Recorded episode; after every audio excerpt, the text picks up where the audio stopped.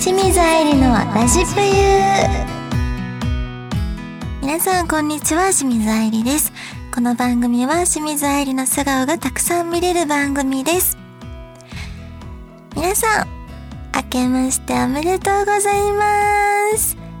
わーい。2024年早いですね。辰年だったかな？はい。ちょっと今年もね皆さんよろしくお願いいたします。どうですか？お正月は。皆さんはどう過ごされましたか？私はねこの今この収録しているのは12月なのでちょっとどうなってるかわからないんですけどついに年明けかな？すぐに熊取りをしようかなと考えてます。熊を取ります。ちょっとビビってやっぱりやめとくってなってるかもしれないですけど一応やるつもりではいます。そうなんか右目だけ筋肉的なのがなんかおかしいみたいで昔から。笑うと潰れちゃったり、目に力入れると右目だけ潰れたり、それこそクマがね、右目だけすごい出てきたりとかするんですよ。で人によっては、なんかクマを取った後に脂肪を注入したりして、なんかパーンって肌を張る感じにさせたりとかもあるみたいなんですけどでも私はクマを取るっていうだけの手術にしようかなとは思ってます。はい。正直めっちゃ怖いです。もうビビり倒してます。まだ12月だけど。はい。でまあでも1週間ぐらいは自宅待機になるみたいなので。で新年一発目の来店の時は、多少まだ目元が腫れてるかもしれないので、ぜひ見に来てください。はい。この番組は皆様からのメッセージも募集中です。えー、ラジクロのサイトの右上のメッセージボタンから、ぜひ募集しておりますので、えー、お便り送ってきてください。それでは、清水愛理のラジプユスタートです。この番組はラジオクロニクルの提供でお送りいたします。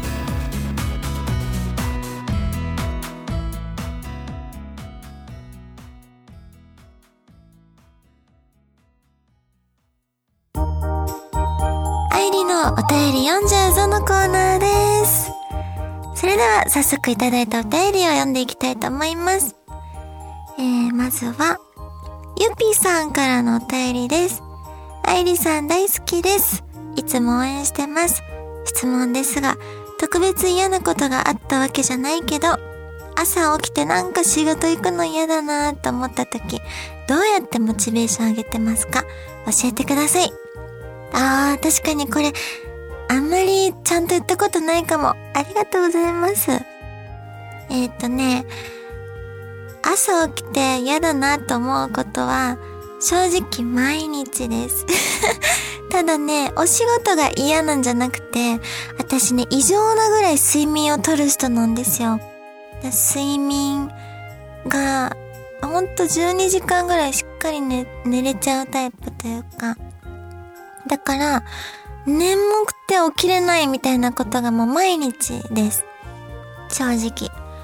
だから寝起きすぐさ、パパパって動ける人とかいるじゃん。うん、絶対無理。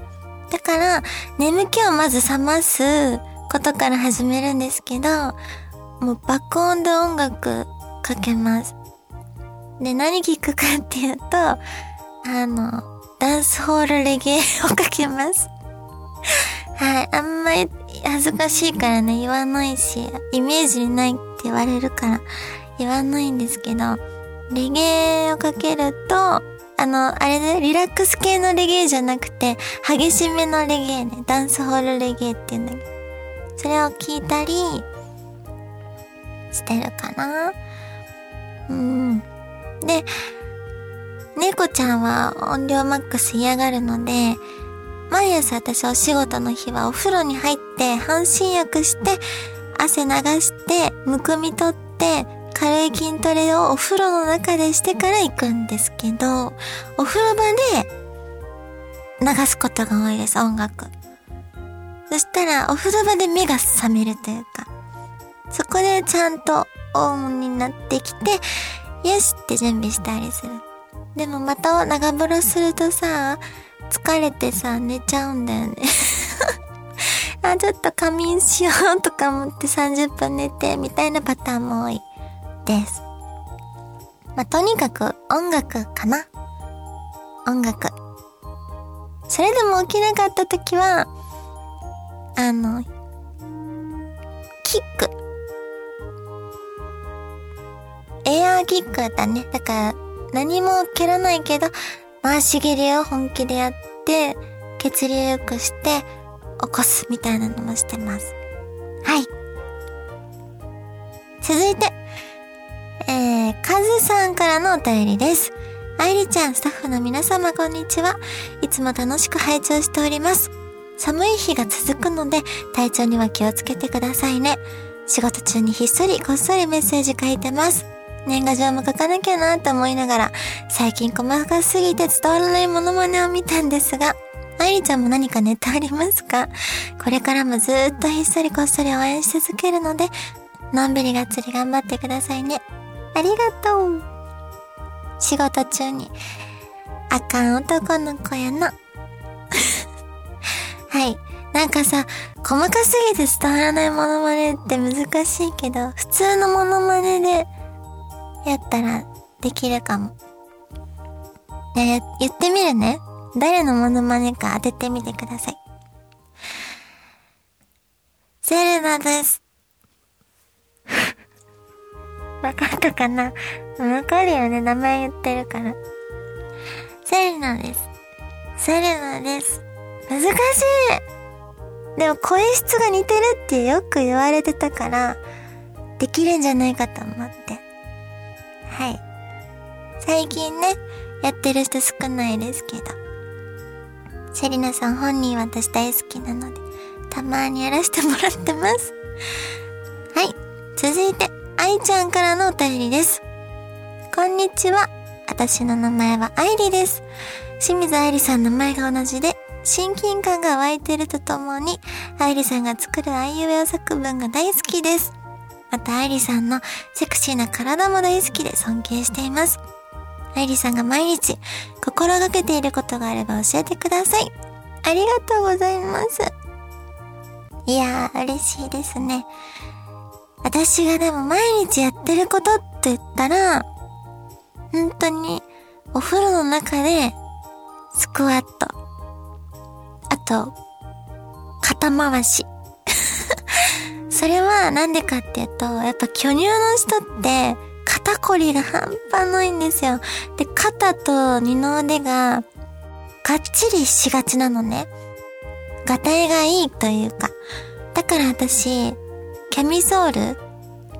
あんまり着ないようにしてる。着るとしたら、チューブトップ。その、レスリングの選手みたいになっちゃう。そのぐらい結構がたいいいんですよ、私、肩周り。だから、そこを、その、筋肉をね、柔らかくして、落とすために、肩回ししてます。なんか肩ボトックスとかあるじゃん。知ってるかな？肩にボトックスを注射して、筋肉の動きをなんか緩めて、そのスッキリさせるみたいな。それはね、値段見たらちょっと高すぎて、やめました。で、最近、これやったらスッキリするっていうのが肩回しだった。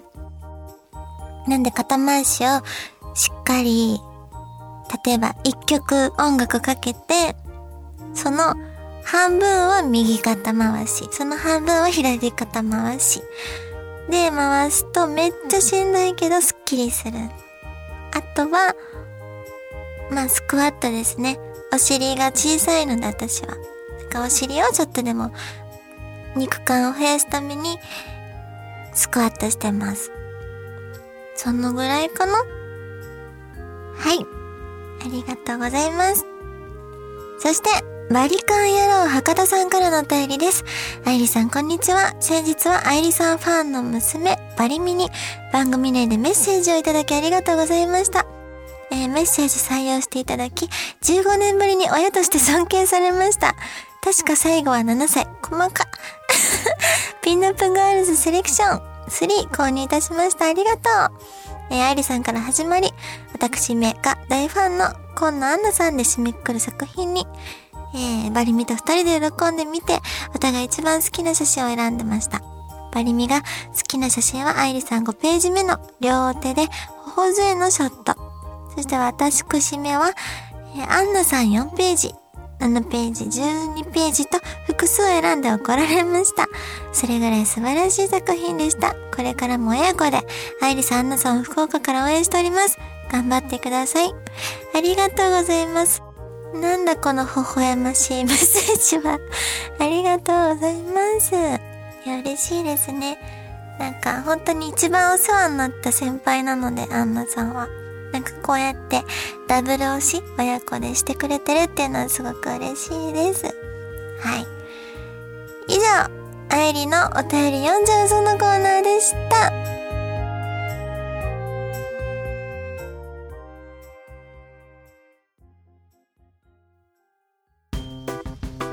愛理の何でもランキングえー、このコーナーは何でもランキングをつけちゃうコーナーです。え今年、やりたいことランキングをつけたいと思います。じゃあ、そうだな。4位からいきます。第4位。えファンイベントでみんなとクッキングがしたい。いや、これ、実は12月にバースデーイベントをやらせてもらった時にね、クッキー作りを少人数でね、やらせてもらったんですよ。もう、想像以上に楽しすぎて、え、こんな楽しいイベントがあったんみたいな。もう、しかもみんなも楽しそうだったし、なんかね、すっごい昔の小中学生の頃の家庭科を思い出した。みんなでエプロンつけてさ、めっちゃ可愛くてそれが。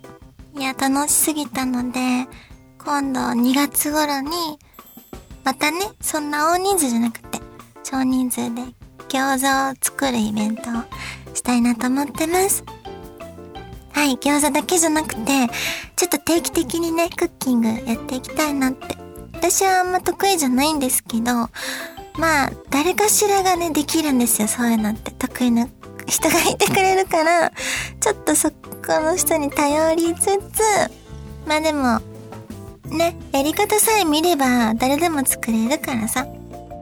そう、どんな歪な形になったって、絶対美味しいは美味しい。みんなで作るから。それがね、ちょっと、やばい、楽しいってなったんで、定期的にやりたいと思ってます。はい。それでは第3位。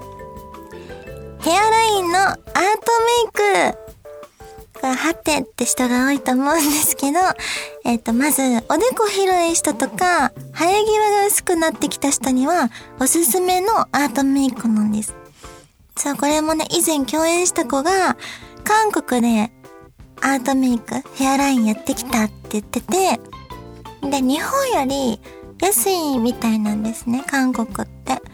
私はおでこ広いから、いつもおでこのその生え際のところにシャドウを入れて、おでこを狭く見せてるんですよ。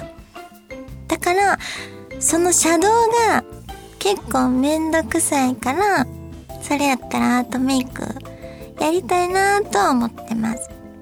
でも、韓国だとまあ安いって言うけどさ、トコジラミおんねやろ今。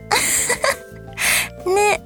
それが怖いから、多分、行かへんけど、まあでもいつかやりたいなっていうのはありますね、正直。まあただ一週間ちょっと休まないとあかんくなるので、まあ休まなくてもできんのかな。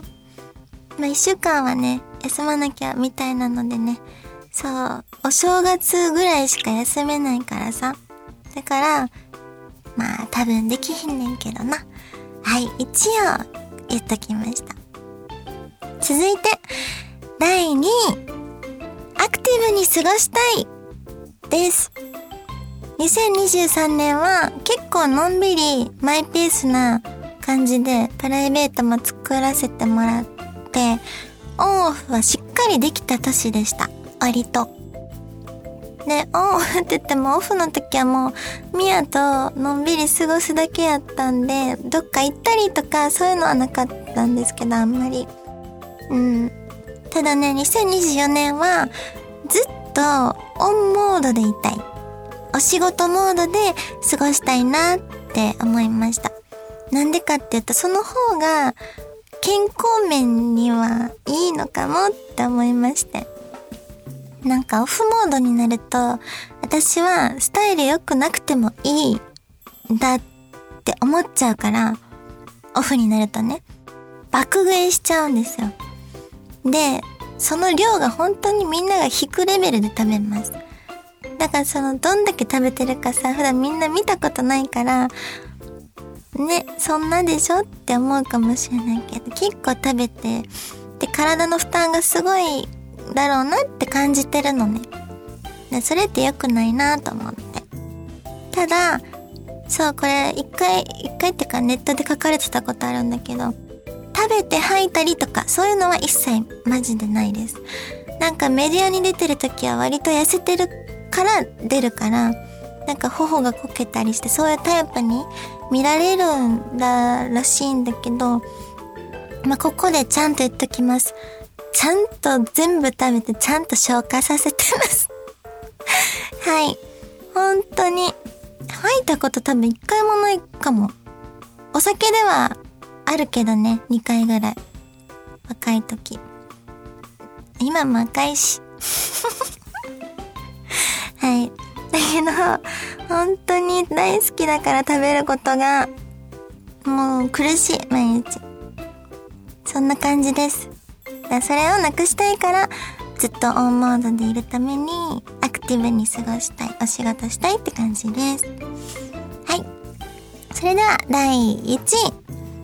また、お笑いライブに出たい。はい。年に一度ぐらいのペースでね、芸人さんのお笑いライブに呼んでいただいたりなんかして出させてもらったりしてるんですけど、なんか気軽にね、ふわっと呼んでもらえるようなタレントになりたいですね。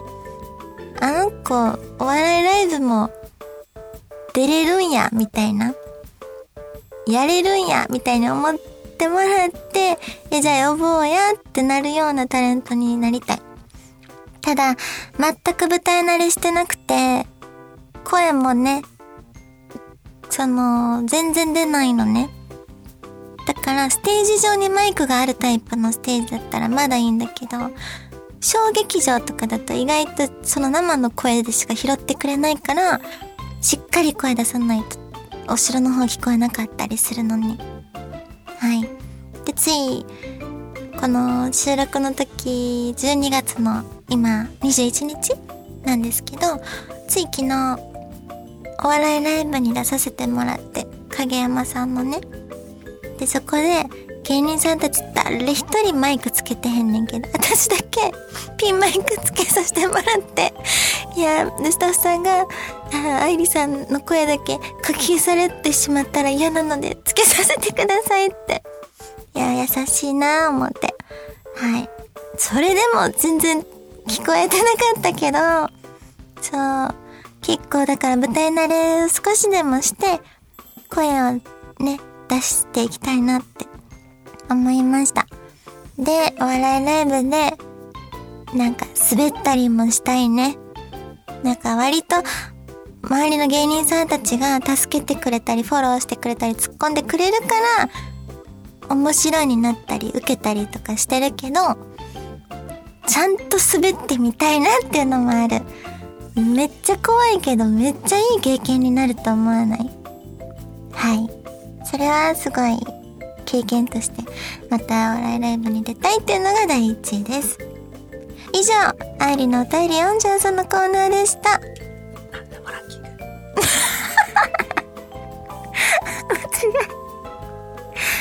以上、愛理のなんでもランキングのコーナーでした。はい、OK です。普通に間違えてた。OK です、OK です。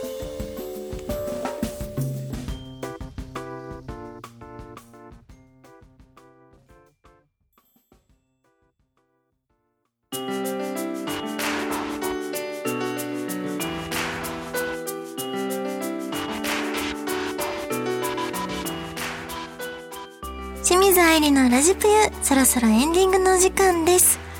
えー、っと、告知をしていきたいと思ったんですけど、あの、大した大きいのはないので、えー、Twitter や、あ、ごめんなさい、X か。X や Instagram などで常に告知していってるので、皆さんぜひ見逃さないように、えーチェックしていてください。そして、この番組では皆様からの質問やメッセージも募集しています。宛先は番組の右上にあるメッセージボタンからいつでも送ってください。皆様からのお便り、ぜひお待ちしております。ここまでのお相手は、えー、と、喉の調子とかさ寒さのあれで、あの、ディレクター、ラジックロディレクターの佐藤さんに、コーンポタージュ、えー、2本もおごらせてしまった、えー、清水愛理がお送りいたしました。この番組はラジオクロニクルの提供でお送りいたしました。はい、OK です。2本ぐらい大丈夫です。